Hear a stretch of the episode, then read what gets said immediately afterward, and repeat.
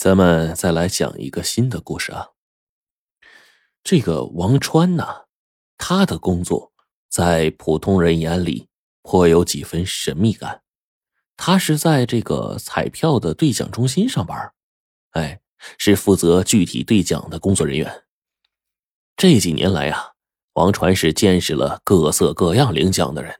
哎，有的人呢穿着这很破旧啊，有的人这个腰里啊。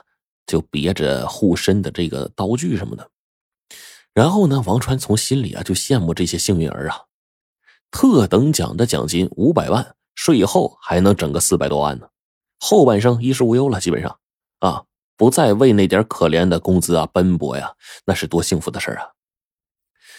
然后这天啊，王川就发现说，这个兑奖中心的对面新开了一个特别奇怪的店铺。这个店铺的门口的彩灯上啊，有四个字儿，叫“高价收购”。王川就琢磨说：“他们怎么这么马虎啊？高价收购什么呀？啊，怎么没写全啊？”可是他转念又想说：“天底下哪能有这么马虎的人呢？这就不对。”自从那家店开业，王川就看见店里几个年轻人啊。总是在这个兑奖中心门口转悠，他们呢和每一个行色匆匆走来的行人搭讪攀谈。后来啊，王川还注意到，就是这个最近领取一等奖、二等奖的人和以往的中奖者不一样。以往中奖的人啊，脸上总是带着那种莫名的那种，就是无法掩饰的狂喜；但是最近领奖的人却都是神色紧张。而且大多还戴着墨镜，支票到手之后往包里一塞，连看都不看，然后急急忙忙就走了。不过呀，最近这个五百万的特等奖一直空缺着呢，王川还没有机会观察到领特等奖的人是什么人。最后呢，一番打听，王川知道了，原来那家店铺是专门高价收购中奖彩票的。他们以高出奖金百分之十的高价收购彩票，而且呢，从来没有欺骗过任何一个客户。那天底下还能有做这种赔本买卖的吗？那当然不会有啊。那么这里面恐怕就是皮裤套棉裤，一定有缘故啊。特等奖空了一个多月之后，终于在周末产生了。当时，王川正漫无目的的看着晚间新闻。新闻报道说，本市的黄金地段马上就要拆了，啊，原址上呢将建起成片的高档住宅区，而这块黄金地段的土地将于近期公开拍卖。新闻结束之后呢，就是现场摇奖，王川就攥着彩票啊，死死盯着这每一个掉落的彩球，最后还是懊丧的把彩票丢纸篓里了，和以往一样，自己什么奖都没中。点背呀！这个时候呢，电视里这个主持人就高兴的、特别兴奋的宣布说：“今天晚上两注五百万大奖产生了。”王传是啧啧的叹息说：“人家怎么就这么幸运呢？不知道这次中奖的是什么人？或许啊，明天上班就知道了。”转天上班，王传得知这两注大奖竟然是在同一个销售点卖出的，很有可能是同一个人买去的。一个人中了一千万呢！王川的好奇心被吊得高高的，他就眼巴巴的盼着这位幸运儿出现。可是，一连两天到他这里来兑奖的呀，都是一些中了小奖的，赢得大奖的始终就没现身。两天后的一个晚上，王川的住处的电话响了，这王川呢就拿起听筒，然后一个陌生的声音就说：“王川先生吗？”啊，是我，您是哪位啊？我是谁不重要，重要的是好运就要降临到您的身上了。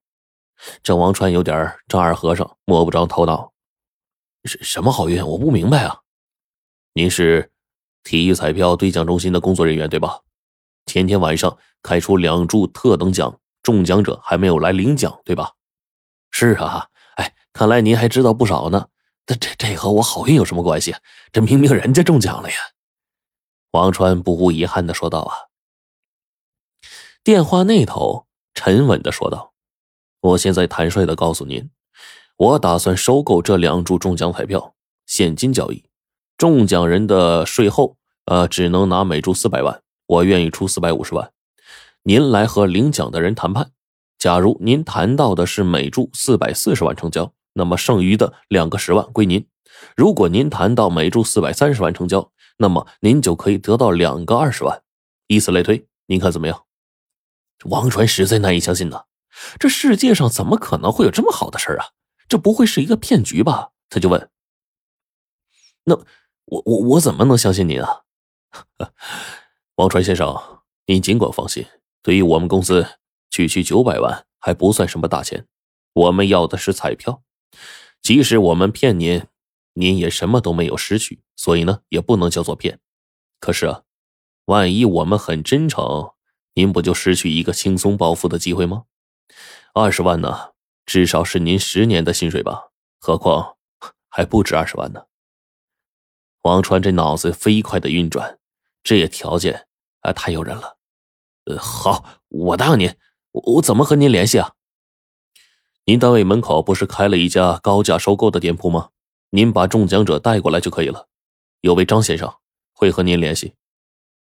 世间的事儿就是如此的巧合。